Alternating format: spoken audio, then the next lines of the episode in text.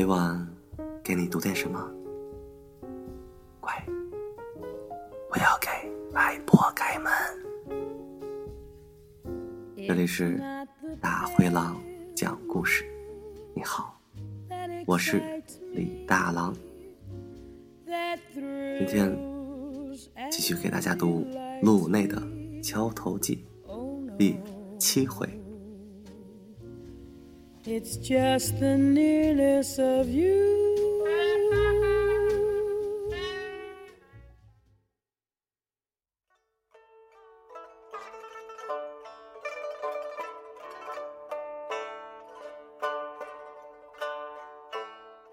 方无忌在长街尽头看到，有一团黑色的影子倒在地上，好像一团麻布。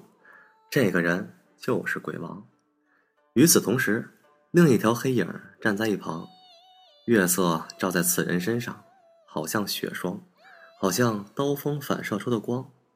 这人弯下腰，在鬼王身上摸了几下，没摸到什么东西，便失望的踹了鬼王一脚，自言自语说：“一个铜子儿都没有。”方无忌停住脚步，他看到地上的鬼王从脑袋那里渗出一滩血，渐渐扩散。在夜里看来，那血是黑色的。后来，这个站着的黑衣人也看见了方无忌。此人用黑巾扎住脸，露出两个眼珠，一言不发，只是冲他招手。方无忌心想：“你当我傻子呀？鬼王都被你弄死了，我还过来送死不成？”此人定是天山魔女手下高手，鬼王失手，所以遭此毒手。他就冲这个人摇头。这个人看他不过来，就伸出一根尾指摇了摇，这又是西方大食国传来的手势，表示你很孬种。方无忌指了指地上的鬼王，又指了指自己的太阳穴，表示自己脑袋没问题，不会过来送死。两个人在长街上好像打哑谜一样。那黑衣人叹了口气，就从背后亮出一把锤子，朝方无忌走了过来。看见这把锤子，方无忌彻底搞明白了，原来这个人就是杜秋娘说的敲头党。那把锤子的锤头有小号的西瓜那么大，锤柄有一尺长，黑沉沉的，乍一看以为是铁打的，其实是用爪哇国的檀木做的。这种檀木又硬又韧，在土里埋上三年，油里浸过七七四十九天，又经过热带阳光的暴晒。寻常的刀剑根本砍不动，这个人拿着这么一把锤子也不说话，身形一动就到了方无忌的眼前，木锤带着一股淡淡的香风，直取方无忌前额。前面说过了，被这种锤柄敲中前额，两个眼珠子会蹦出眼眶，被神经连着挂在脸颊上，好像两个溜溜球，看上去很有趣。当然。被敲的人不会这么觉得。方无忌号称昆仑剑客，虽然有点小小的吹牛，毕竟不是欺世盗名。锤子还没落地，他忽然猫腰，从敲头党的嘎吱窝底下钻了过去。那人比方无忌矮许多，这一钻不但用上了轻功，还暗藏着缩骨功。敲头党本想把他敲个脑浆四溅，忽然眼前没了目标，锤招却已用老。呼的一声，砸了个空。与此同时，方无忌出手如电，一把揪下那人脸上的黑心。方无忌说：“他一定要看看这个敲头党到底是谁。天下的敲头党都是毛贼，往人脑袋后面敲一家伙，然后劫财劫色。敲头是一件极度丑陋的行为，而毛贼都是该死的东西，因为他们使用暴力。”既没有得到官府的同意，又不能像剑客那样以暴力为美，把暴力当做一门学问去研究。可是敲头党是不会拥有爪哇国的神木锤的，因为这种榔头很贵，顶得上春秋战国的古剑，绝非毛贼该用的。毛贼也不可能会有如此快捷的身形，更不可能一锤子敲死鬼王这样的高手。假如京城的敲头党都有这种身手，天下的剑客就没办法再混下去了。后来他看见敲头党缓缓的回过头来，他非常吃惊，因为这个敲头党是个女孩，而且就是他那晚在湖边遇见的女孩。方无忌说：“原来是你啊！”女孩非常愤怒的说：“臭流氓，谁让你摘我面纱？”方无忌说：“我又不是没见过你，面纱摘不得。”女孩说：“臭流氓，学我的招数。”感情方无忌刚才猫腰从那嘎着窝底下钻过去，正是那晚他在湖边使的怪招。方无忌说：“这又怪了。”你钻得，我便钻不得。女孩说：“大姑娘的面纱岂是你能摘的？大姑娘的胳肢窝。”说到这里，脸红了红。方无忌说：“你明明是个小姑娘，怎么好意思说自己是大姑娘？”女孩暴跳如雷的说：“臭流氓，跟我耍嘴皮子！上次说过，要再见面，我就要取你的性命。”方无忌说：“哎，你可不是这么说的。”你说的是留剑还是留命？自己看着办。女孩说：“我现在不想要你的剑了，我把你敲死了，你的剑也还是我的。”方无忌说：“你明明是敲头党，如何骗我说你是乱党？”女孩说：“敲头党就是乱党，跟你说的也不懂。凡见我真面目者，都要吃我一锤。”方无忌不知道很多事情。跟女孩子是不能较真的，比如女孩子前几天对你说过一句话，她自己忘了原话，而你偏要去纠正她，这就有可能吃一个大耳刮子。再比如，女孩戴着一个面具，你偏要去把那面具摘下来看看，这种行为更是等同于流氓，耳刮子是吃定了。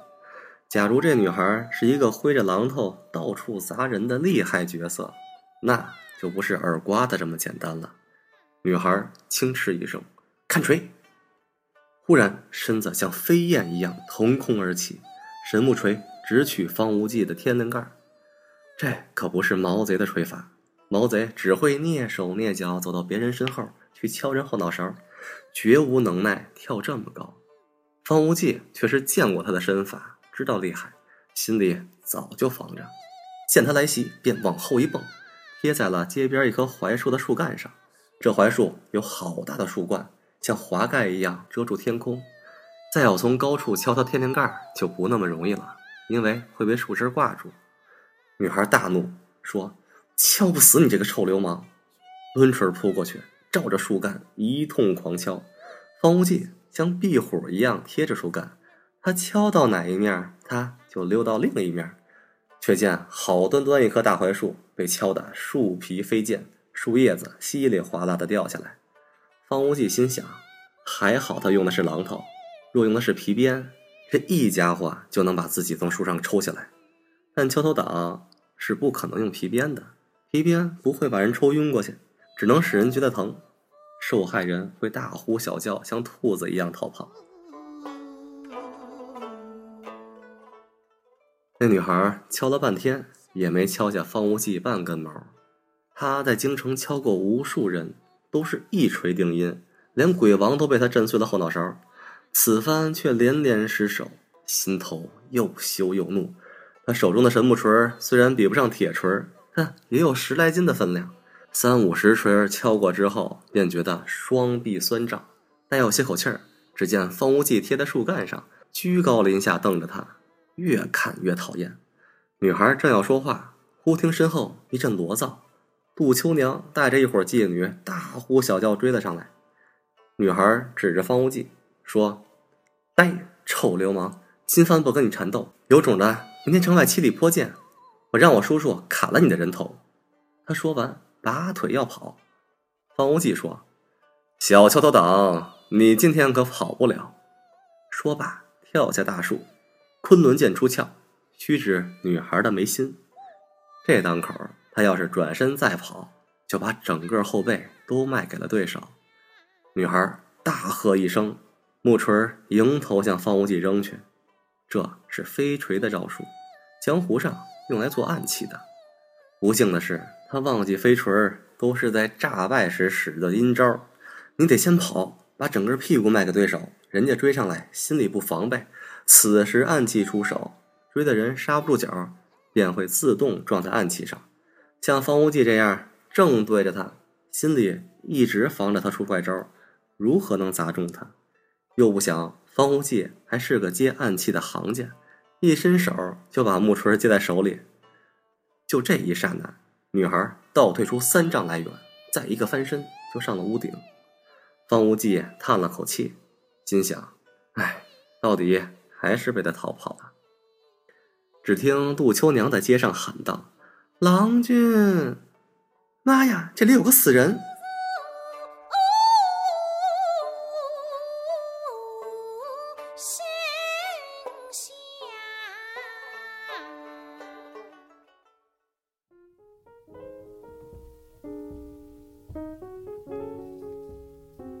每晚给你读点什么，这几晚给你读《敲头记》，希望你们喜欢。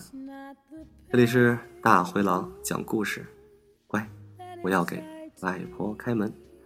我是李大狼，做个好梦，晚安，明天见。It's just the nearness of you. It isn't your sweet conversation that brings this sensation. Oh no, it's just the nearness of you. When you're in my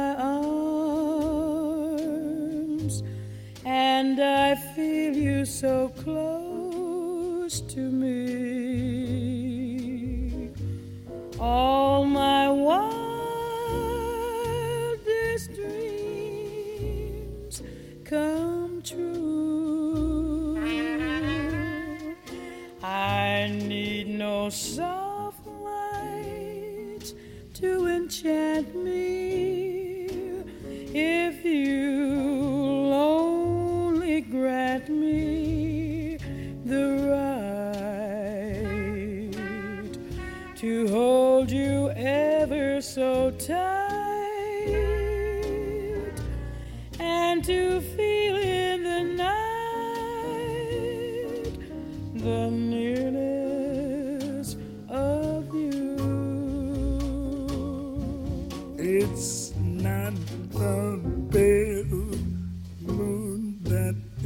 excites me,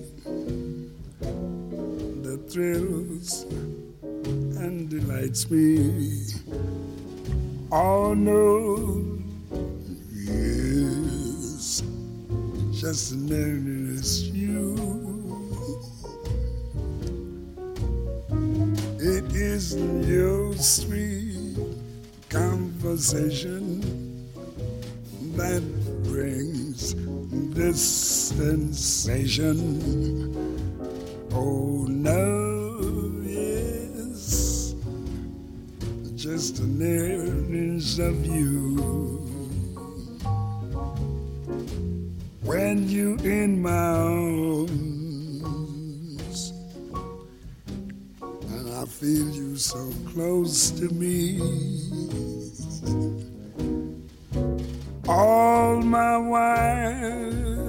Wildest dreams come true. Yeah.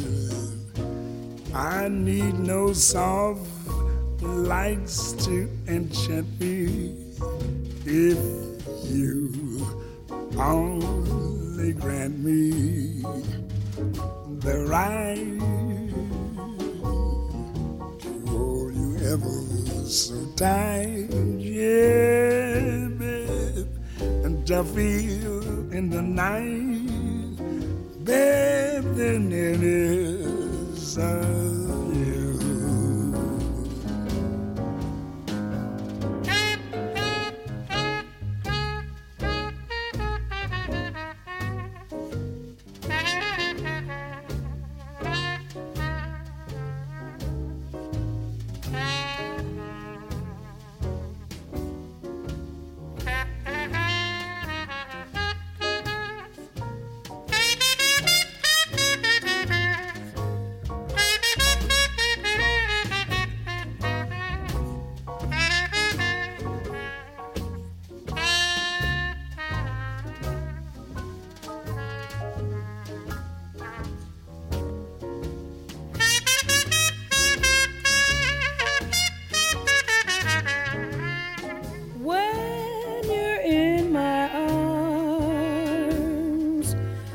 Of I feel you so close to me. All my wildest dreams